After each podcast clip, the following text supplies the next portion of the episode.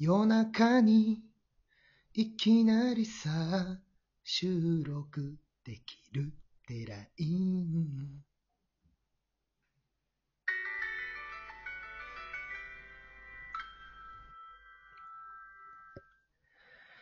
え皆さんこんばんは。ミッドナイトテンプルラジオのお時間です。お相手は埼玉県上源寺副住職の兄弟二人、私全教と、全城です。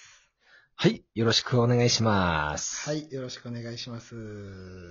ちなみになんだけど、ほう。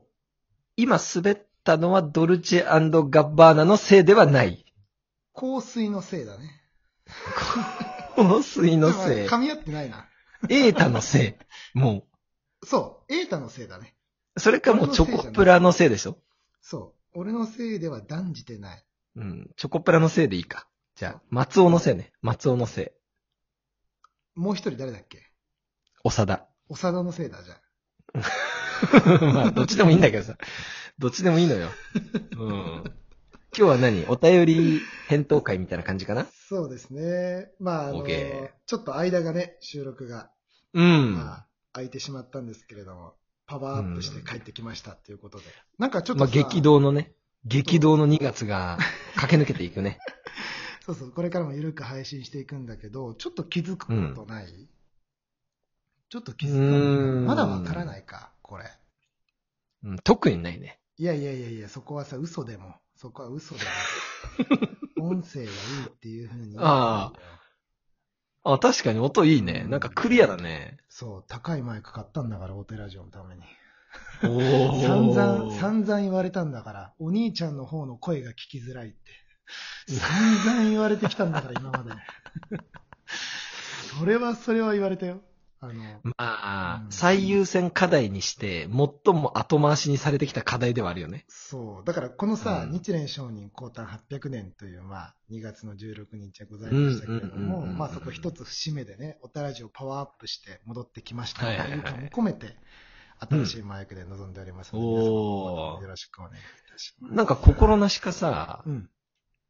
なんて言うんだろうな。何あの、声がいい人のラジオみたいなの意識して、ちょっと今さ、トーンダウンして喋ってる。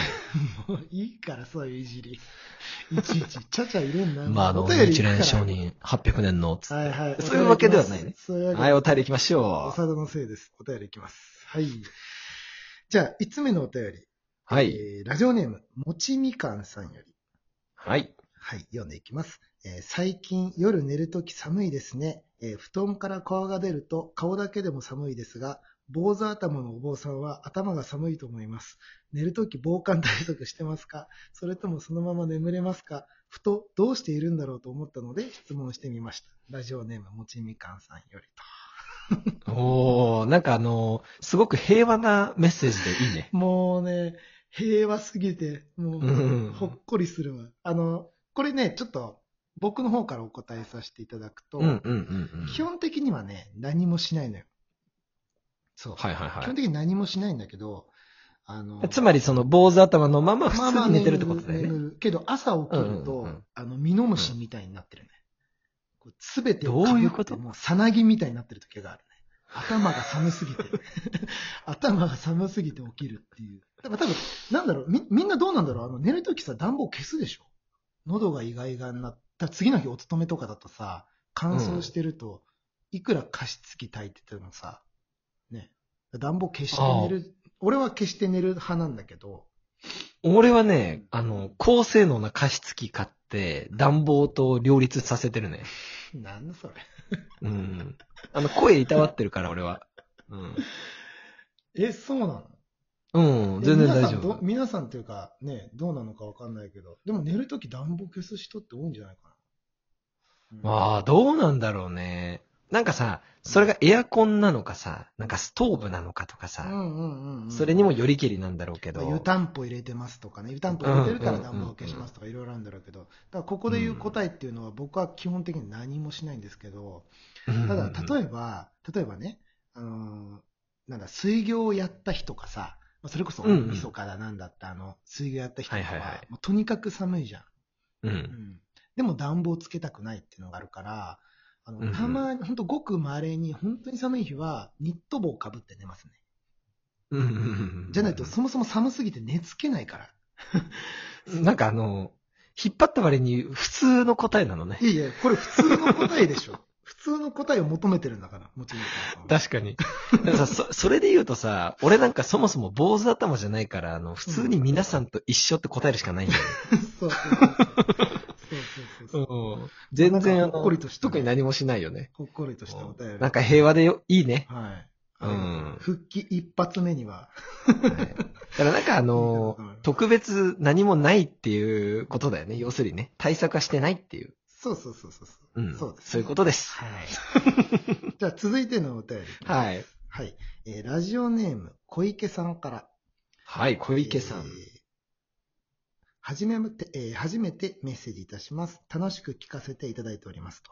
えーうん私はかつて深川不動産の近くに住んでいたことがあり、日に何度か行われるごま炊きの音楽性やエンターテインメント性の高さに見せられ、暇があればふらりと見に行っていましたと。えー当時は音楽のライブを見に行く感覚だったので、行いの意味については知らないまま。最近になり、哲学的な仏教の思想に興味が湧き、このラジオを拝聴させていただくうちに、そのごまだけを思い出したので質問させてうください。ん。宗派の違いなど無知なもので、もし失礼になるようでしたらスルーしてください。えーごまだけはそもそもどういうものなのでしょうか？あどこのお寺でも行われているものなのでしょうか？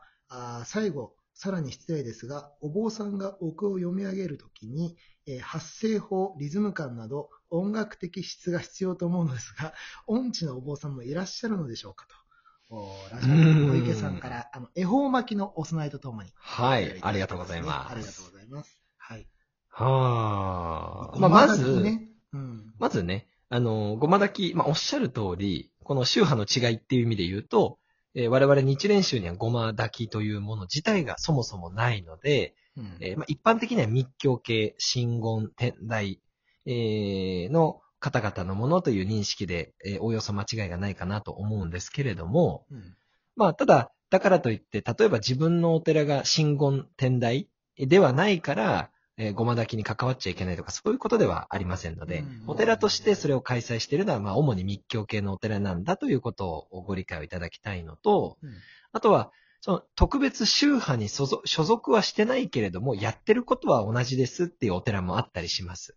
でそのあたりはまあちょっと掘り下げちゃうとかなり時間がかかるので、えーざっくりしか、このようにしか触れませんけれども、えーごま炊きがどういうものなのかっていうことに関しては、えー今お伝えした通り、我々は日蓮宗なので、ごま炊きをおしない立場なので、えーごま炊きについてあれこれえーお話をしてしまうと、えーその本家本元、本職の方々から、えーすればですね、うーん、ちょっと、日蓮宗さんそれは浅いんじゃないですかっていうお答えをいただく可能性も重々ありますし、やはり多宗派のね、まあ、いわゆる秘宝、おかなり高位な、うんえー高いくらいの、おーいろいろとお作法の内容だったりだとか、教え自体がありますので、えー我々は専門分野ではないよということだけお伝えをさせていただいて、えーこのあたりでご遠慮いただければなとえーいう形になってしまいますが、いかがでしょうか？うん。まあ、うちはね、まあ、かねてから、まあ、過去回にもありますけれども、火というよりかはね、水を使って修行するので、水行についてという、うんうんうんね、水行についてという過去回もお聞きいただければ